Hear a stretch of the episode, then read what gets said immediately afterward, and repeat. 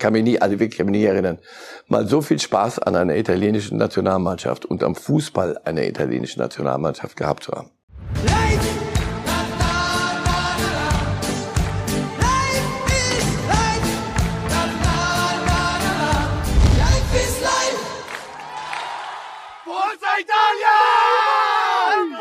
Italien. Spanien.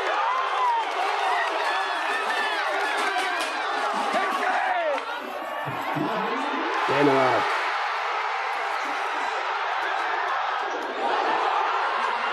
Und die Engländer.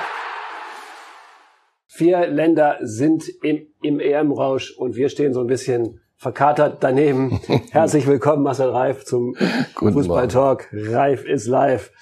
Ja, wir sind die Zuschauer dieser M. Haben Sie schon verkraftet? Ja, mittlerweile hatten wir Zeit, die Trauerarbeit zu vollziehen. Da gehen wir ganz fröhlich zu unseren ersten Themen. Und äh, die Nummer eins ist auch die gefühlte Nummer eins dieser EM. Die Fratelli d'Italia, die Brüder Italiens. Die EM ist natürlich kein Sängerwettbewerb, aber Singen spielt schon eine große Rolle bei dieser Europameisterschaft und da fallen vor allem die Italiener auf. Und das hören wir jetzt mal und schauen wir mal ein bisschen, theoretisch zumindest.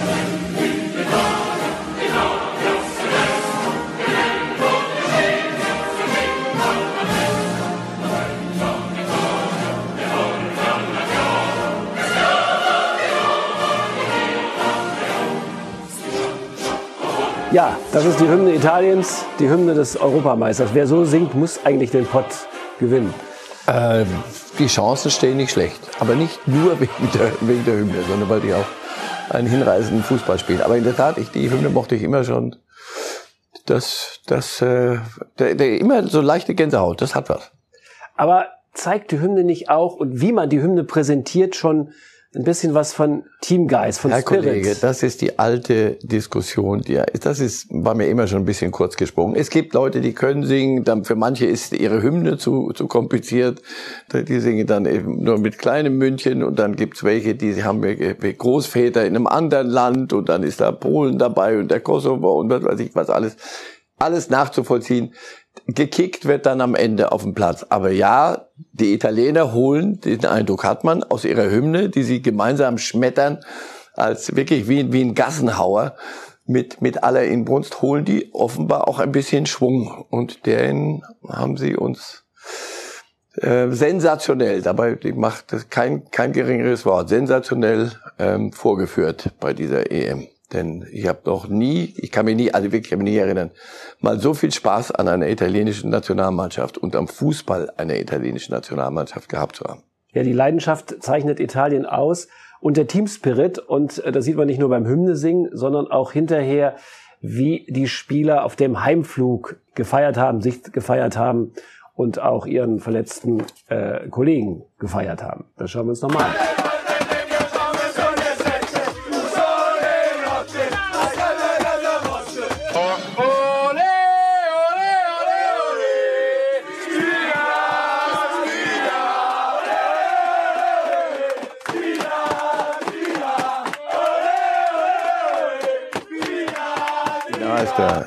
Spitzname von Spinazzola, dem äh, Außenverteidiger, der sich da die Achillessehne gerissen hat. Für mich, und nicht nur für mich, einer der besten Spieler, wenn nicht sogar der beste bislang bei diesem Turnier. Und das endet für ihn so. Und die Mannschaft macht das, was sie da gemacht hat im Flieger.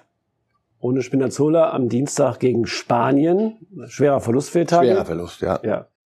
Sie wollen Tipp, Spanien, Spanien, weil ich kann mit Spanien immer noch nichts anfangen. Ich weiß immer noch nicht. Ich habe auch den Eindruck, die selber wissen noch nicht genau, was sie, was sie sind. Sind sie Ballbesitz, Fußball? Ist das wieder so wie äh, ein bisschen Tiki-Taka, eine, eine Rückreise, Zeitreise zurück?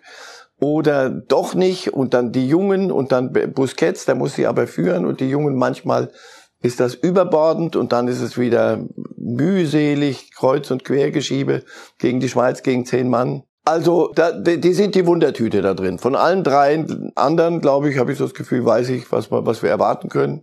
Das muss ja nicht so kommen. Aber bei den Spaniern, ja, das wird für die Italiener ein kleines Rätsel. EM-Finale 2012 hat Spanien 4-0 gewonnen, ne?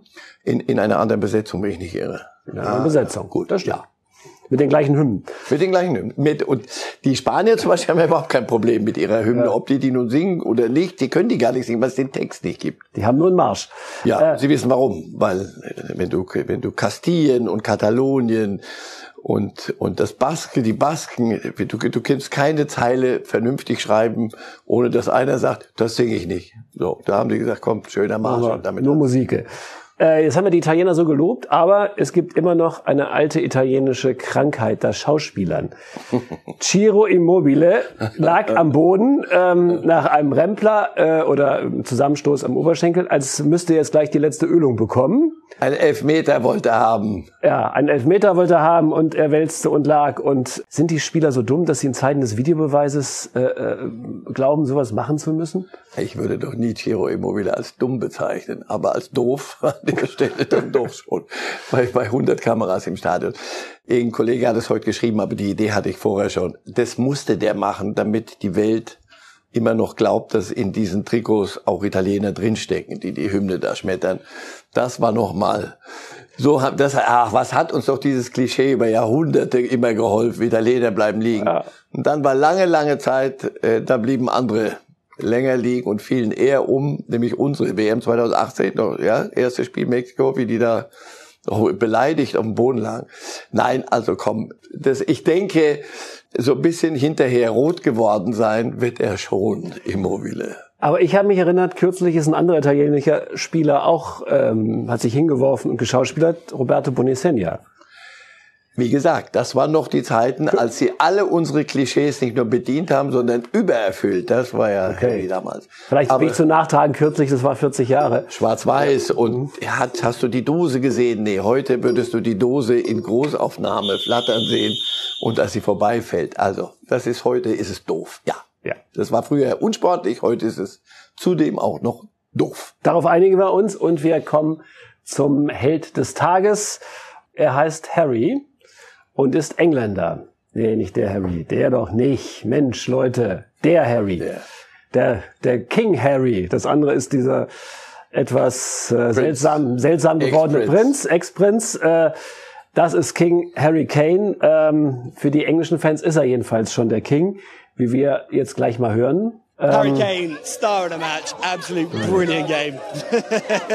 Obviously, Harry Kane's one of the most scrutinised positions in the team. He had struggled, but it almost was like a question of give him time and you'll see. And you saw tonight, he's on form, he's coming, he's peaking now, and he's peaking for the end of the tournament. Ja, vor ein paar Tagen haben wir noch hier gestanden und gesagt, kannst der Kane überhaupt? Kein Tor in der Vorrunde. Jetzt gegen Deutschland und gegen die Ukraine gleich zwei je länger das Turnier dauert und je näher es zum Showdown kommt am Ende, und nur dann zählt's ja richtig, umso besser kommt er in Form. Das ist nicht gut für die anderen. Und es ist die alte Ketchup-Mittelstürmer, Legende. Erst kommt gar nichts und dann, ja, dazu ist er zu gut, um alles verlernt zu haben. Man sehen, das war, ich fürchte, es war, na, fürchte für die Gegner, das war noch nicht sein letztes Tor. Das jetzt, jetzt läufst du. Und dann plötzlich steht, ich bin ja kein Mittelstürmer, aber das jeder erzählt, jeder, der akt, früher aktiv und auch dann noch aktiv erzählt dir das. Und auf einmal stehst du da und kannst dich gar nicht wehren dagegen, dass der Ball reingeht. Und vorher hast du solche Scheuntore und irgendwas geht immer schief. Also der ist leider gut, richtig gut. Und mit ihm sind die Engländer jetzt auch klarer geworden in ihrem ganzen Auftritt. Ja, nicht abschreiben. Die halte ich doch noch für einen Mitfavoriten. Na, abschreiben für jemanden, der im Halbfinale ist, wäre ja auch ein bisschen fahrlässig. Ja, ne, weil wir so Italien haben und Spanien. Ähm, aber die Engländer spielen zu Hause. Das ist für sie offensichtlich auch sehr wichtig. Auch da ist die Hymne, hat auch was Getrageneres, aber trägt eben auch. Ähm, diese zwei Spiele jetzt, wenn es denn zwei werden, zu Hause, Halbfinale, Finale, ähm, spielen ihnen auch in die Karten. Es ist eigentlich richtig, dass 60.000 äh, zum Finale nach Wembley dürfen, trotz fast 200 Inzidenz in London? Jetzt wieder Drosten 2.0. Ja, ich weiß es nicht. Ich kann es Ihnen nicht sagen. Wenn die Zahlen danach nicht stimmen, dann war es nicht nur falsch und nicht nur nach irgendwelchen Kategorien, die wir uns so sagen, Mensch, muss das denn also, sondern dann war es unverantwortlich medizinisch, lebensgefährlich einfach. Und da, da, sorry, da taugt auch ein WM äh, eine EM nicht, weder Halbfinals noch sonst was, um so alles über Bord zu werfen, was für unser einen immer noch irgendwo zu gelten scheint. Ja, es gibt ja den bösen Verdacht, dass Boris Johnson die Tore deshalb öffnet, weil ja ohnehin keine ausländischen Fans wegen der Quarantäneregelung nach England kommen können. Das wird ja ein richtiges Heimspiel werden, wenn sie denn das Endspiel erreichen. Ist Boris Johnson so ein Fußballfan? Ja, na gut. Wenn so ist, ist es nicht Er hat sportlich. gute Nase für. für Ne? Populismus. So schaut's aus. Politiker nicht Äh, schade. wir bleiben noch bei den Engländern.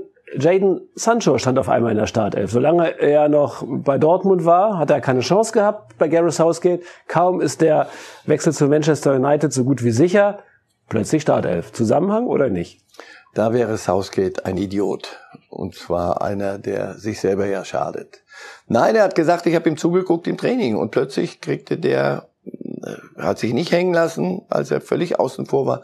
Und der, ja, die Begründung, die am Anfang kam, der spielt in der Liga, bei Dortmund, da gibt's ja keine Konkurrenz in diese, diese Bundesliga. Bäh. Da dachte ich auch, uh, da hauen wir aber jetzt mal gewaltig auf den Putz. Und dennoch ist doch wurscht, wo einer herkommt. Du musst gucken, was, was macht er im Training, in den, in den Einheiten mit den anderen. Und da gab's welche, die waren, waren ihm voraus. Und offenbar hat er sich nicht hängen lassen, was ganz wichtig ist. Und B, ist in Form gekommen. Und was er kann, äh, Experten äh, in, in England, die, die, die ihn haben spielen sehen jetzt, die sagen, eine Offenbarung, wie der auf, auf kleinem Raum eins gegen eins spielen kann. Also insofern, Southgate weiß schon, was er tut. Ist auch ein sturer Hund, der von seinen Ideen nicht abgeht, aber hat ja bisher nicht so richtig falsch gelegen. Für wen ist es das bessere Geschäft? 85 Millionen Euro Ablöse plus Bonuszahlung für Dortmund, die es kriegen, oder für Manchester United, das zahlen muss, das es zahlen muss? Das ist, ich glaube, ich da Win-Win. Die, die United ist im Umbruch völlig, die bauen eine neue Mannschaft auf und da ist er einer, der sie weiterbringt und ein, ein Sancho bei Dortmund, der die ganze Zeit irgendwo auf dem Absprung steht, letztes Jahr schon das Thema und dann die Form verliert. Da sind die 85 Millionen plus Bonus, wir kommen über die 90, aber ruhig, ruhig, ganz ruhig, sind die über 90 am Ende. Das war ja ganz wesentlich. So, also das ist für Dortmund auch nicht äh, gerade schädlich müssen wieder, das ist, ist Borussia Dortmund, DNA. Die müssen so einen ausbilden, stärker machen, für teureres Geld verkaufen und sich den nächsten suchen. Und ab San dafür. Sancho weg, das heißt aber vermutlich auch, Haaland wird bleiben. Davon kann man Haaland wird in dieser Saison bleiben. Ja. Das halte ich für gesichert. Auch wenn wir nicht mehr dabei sind, wir müssen trotzdem nochmal über den Bundestrainer, den, ja, sagt man jetzt Bundestrainer AD, äh, reden, über Jogi Löw. Und die verwegene Idee eines Journalisten, eine Titel-Rauswurfklausel für Bundestrainerverträge zu schreiben. Jetzt stellen wir uns mal für einen Moment vor, wir sind jetzt im Jahre 2014, wir sehen Jogi Löw vor dem Brandenburger Tor, da ist er, sie kommen, das gesamte Trainerteam gerade aus Brasilien zurück mit dem Siegerflieger der Lufthansa, Hunderttausende auf der Straße des 17. Juni. Und in diesem Moment hätte Jogi Löw sich das Mikrofon genommen und gesagt, liebe Freunde, vielen Dank, wir sind Weltmeister geworden, schöner wird's nicht mehr, ich gehe jetzt. Was hätten Sie gesagt, was hätten wir alle gesagt, wenn er so damals reagiert hätte? Schade, aber nicht völlig äh, aus der Luft gegriffen. Das haben andere ja schon gemacht. Franz Beckenbauer hat das ja 90 vorgeführt. Äh, Klinsmann nicht ganz so erfolgreich, aber dennoch auf, auf einem eigentlich ersten Höhepunkt. Und da war noch mehr drin, hatten wir den Eindruck, wie wir gesehen haben, in der Tat. Äh, 2006 nach dem Sommermärchen. Was wäre gewesen, wenn Otto Rehagel nach der ersten deutschen Meisterschaft bei Bremen äh, auch gesagt hätte, das war es jetzt. Also was ich damit sagen will, ist einerseits, andererseits, wenn man jetzt im Nachhinein die Jahre nach 14 mit Jogi Löw Revue passieren lässt, sagt man, wäre eine super Idee gewesen für alle Beteiligten. Und bei anderen sagt man, du bist noch nicht fertig und du, die Mannschaft folgt dir und wir einen besseren Hand kriegen wir nicht, wollen wir nicht, also mach weiter. Ich denke, das muss jeder für sich selber spüren. Habe ich das noch drin oder nicht? Aber es ist die Königsdisziplin. Es ist ja dann auch im späteren dann wieder aufhören, wenn es am schönsten ist und all die Sprüche, die es so gibt. Immer im Nachhinein. Lassen Sie mich vom Rathaus kommen und dann, bei Jogi Löw sage ich jetzt, ja, wäre super gewesen. Wäre richtig gut gewesen und hätte ihm und anderen eine Menge erspart, was nicht so lustig war. Und was auch an seinem Denkmal dann doch enormen Schaden angerichtet hat. Aber es ist ja ein Muster. Wir sehen ja außer Franz Beckenbauer bei allen Bundestrainern, die große Erfolge hatten, angefangen selbst von Sepp Herberger, dem Wundermacher von Bern. Mhm. Das Ende ist traurig. Helmut Schön hat noch von Udo Jürgens zumindest ein schönes Lied äh, bekommen. Der Mann mit der Mütze geht nach Haus. Ja. Aber am Ende ist das äh, äh, der Abschied für die erfolgreichsten deutschen Trainer doch immer irgendwie schmerzhaft. Ja, weil äh, sie, sie wollen ein Muster sehen. Sagen Sie, 2014 ist er Weltmeister geworden. Das ist, mehr kann man nicht holen. Doch, man kann den Titel verteidigen. Was ein großer Fehler war, das so auch so, so anzugehen als Thema. Haben wir mal davon abgesehen. Oder aber man sagt, Nee, ich glaube, ich guck mal, was jetzt noch kommt. Hier muss ein Umbruch kommen. Also zum Beispiel 2018, ich war einer, der hier, der gesagt hat, lass ihn die EM probieren, weil äh, er darf, wenn er selber das in sich spürt, er hat das Recht und, und hat es sich verdient. Im Nachhinein sage ich, nee, man hätte sagen sollen, pass auf, nee, lass, lass aufhören. Wir müssen wirklich einen Neuanfang machen und der beginnt nicht nur, indem man im Mittelfeld den und den mal stellt jetzt, sondern das geht dann los in der gesamten sportlichen Führung. Und das ist nicht passiert. Also, ich würde daraus keinen Automatismus machen. Das hätte sonst was wie bei Schiedsrichtern die Altersgrenze. Also, keine Klausel im Vertrag, wenn du Europa- oder Bundestrainer wirst, musst du mit einer schönen Prämie nach Hause gehen. Mit als Weltmeister, ja. Das lasse ich mir, da mache ich auch noch Bundestrainer. Wenn mir das einer reinschreibt, muss mir aber auch garantieren, dass wir Weltmeister werden. Dann verspreche ah. ich, ich trete umgehend als äh, Bundestrainer zurück. Vor fünf Tagen haben wir hier ähm, nee, gesessen, nicht gestanden haben wir und analysiert die Pressekonferenz, die letzte Pressekonferenz von Jogi Löw als Bundestrainer. Wir waren ein bisschen enttäuscht, dass es sehr viel im Wagen geblieben ist, besonders die Ursachenforschung.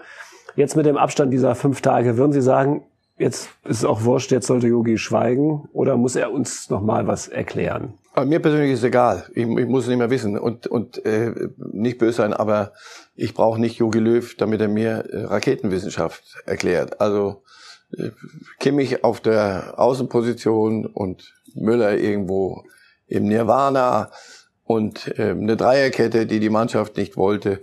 Also ich weiß ins Detail, weil das fühle ich mich im Moment nicht in der Lage. Also ich schon aber nicht, weil ich so super bin, sondern weil es so kompliziert mir nicht zu sein scheint. Also, ob er das jetzt für sich, das nicht gesagt zu haben, pass auf, möglicherweise habe ich wirklich das zum Beispiel, ich weiß nicht, ob ich es heute nochmal machen würde, irgendwas, wäre sehr viel angenehmer durch die Vordertür rausgegangen. So fand ich, was, warum muss ich mir diese, diese dämliche Pressekonferenz jetzt anhören? Ist doch, ist doch alles bekannt. Du gehst nach Hause, damit, das war's doch, danke. Und willst nichts dazu sagen. Also das war kein Ruhmesblatt. Ähm, auch das war kein Ruhmesblatt. Werden wir Jogi Löw in Deutschland in einer Trainerposition nochmal wiedersehen? Kann ich mir nicht vorstellen. Ausschließen kann man nichts, aber ich kann es mir nicht vorstellen. Ich glaube, dass, dass die Reise in Deutschland für ihn auch mit, mit all den Dingen, die, die so waren und mit den Ergebnissen oder Nicht-Ergebnissen auch zu Ende ist.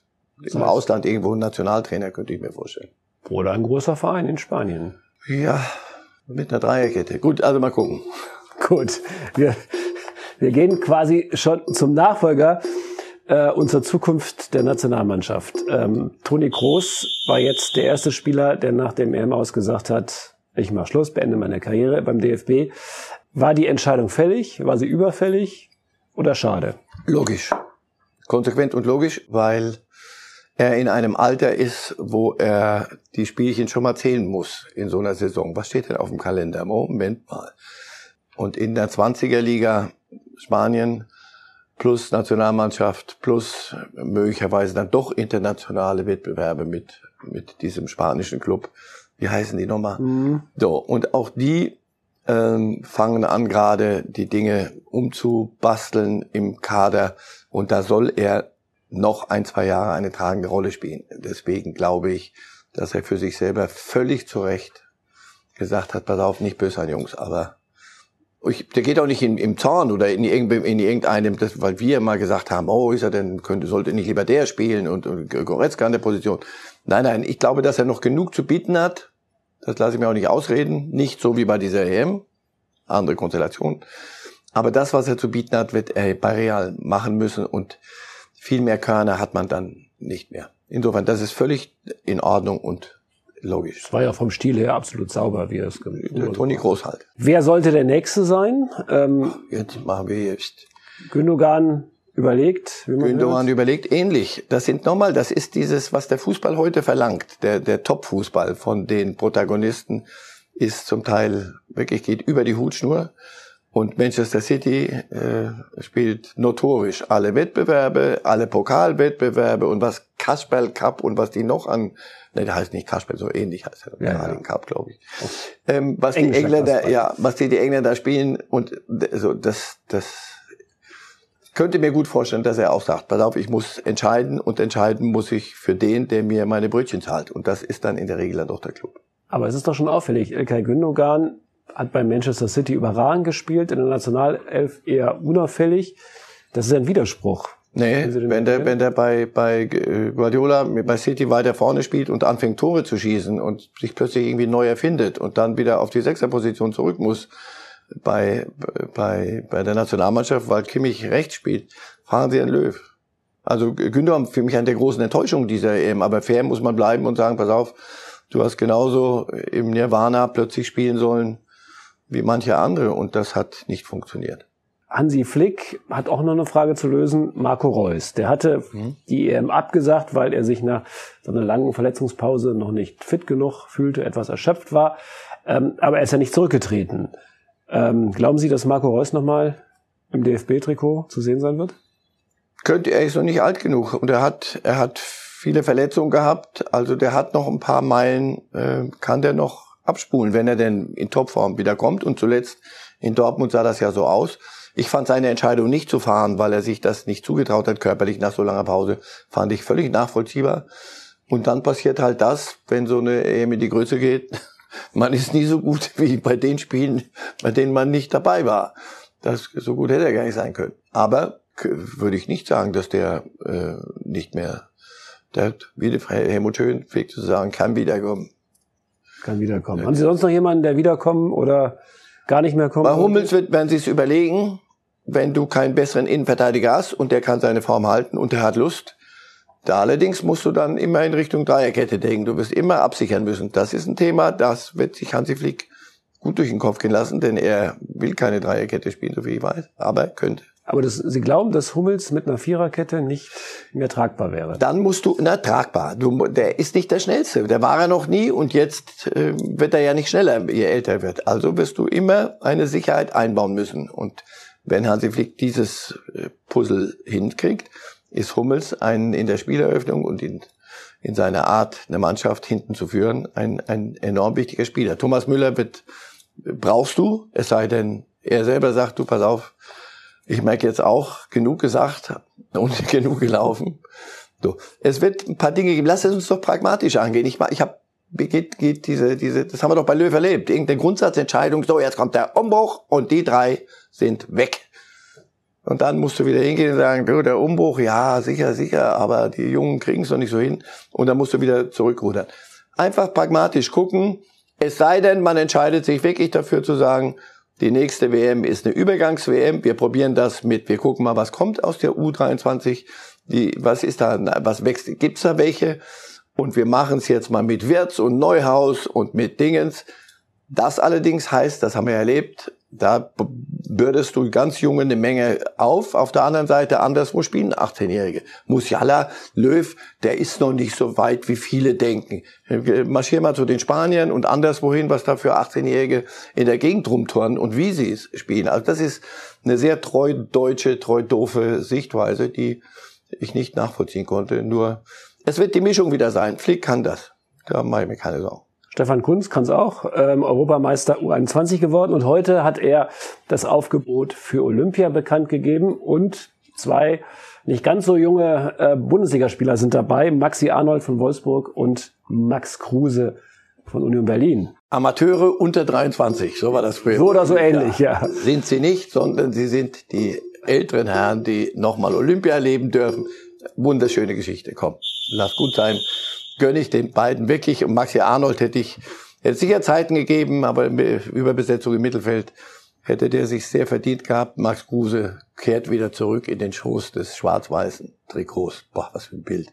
Aber schön, schön für beide und ja. gut für die Mannschaft. Und unterhaltsam wird es bestimmt auch mit Max ja. Kruse. Jetzt haben wir ganz viel über EM und Nationalmannschaft geredet. Jetzt kommt natürlich noch einmal die Bundesliga, denn die kommt langsam zurück aus dem Urlaubsloch. Ich merke schon, Sie können es nicht ab. Ja, wir scharren schon, EM scharre schon. Endlich weg ist. Äh, viele Vereine sind seit Samstag im Training. Die Bayern fangen am Dienstag an, aber sie stehen auch vor einer nicht ganz unkomplizierten Entscheidung in den nächsten Wochen und Monaten. Sie haben mit Goretzka, Süle und Coman gleich drei Spieler, deren Verträge am Ende der kommenden Saison auslaufen. Das heißt also, man muss jetzt schon frühzeitig entscheiden, will man sie halten, langfristig, oder will man einen neuen Fall Alaba riskieren, das heißt einen Topspieler ohne Ablöse gehen lassen zu müssen in einem Jahr. So, Süle, Komor, Goretzka. Wen sollte man dann logischerweise unter finanziellen Schmerzen denn halten? Weil äh, Vertragsverlängerung bedeutet ja immer Gehaltserhöhung, ordentlich. Also ich bin über nicht, ich werde jetzt sagen, wer weg soll und wer bleiben soll. So ich mache den Bayern auch noch die, die, das, das auch noch. Nein. Ähm, Goretzka wird, wird bleiben. Nicht koste es, was es wolle, aber Goretzka ist eine, eine Säule, auf der sie den Club weiter auch aufbauen wollen, auch mit dem, mit einem gewissen Umbruch. Also Komm, Schmerzgrenze. Die, da wird man, die wird man flexibel halten, denke ich.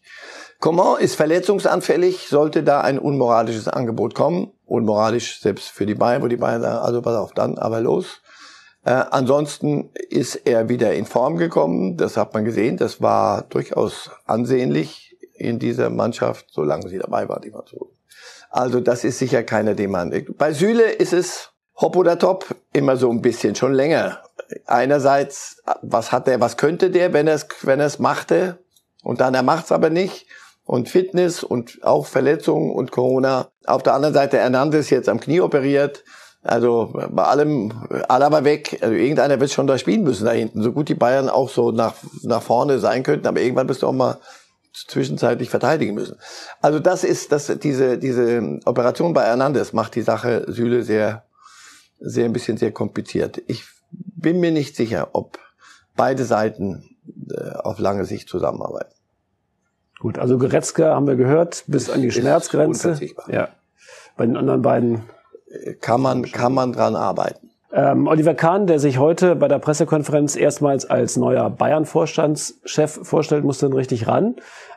Auch kann er richtig arbeiten überhaupt? Auch, auch bei der Berufswahl. Er, er wollte das, er soll das.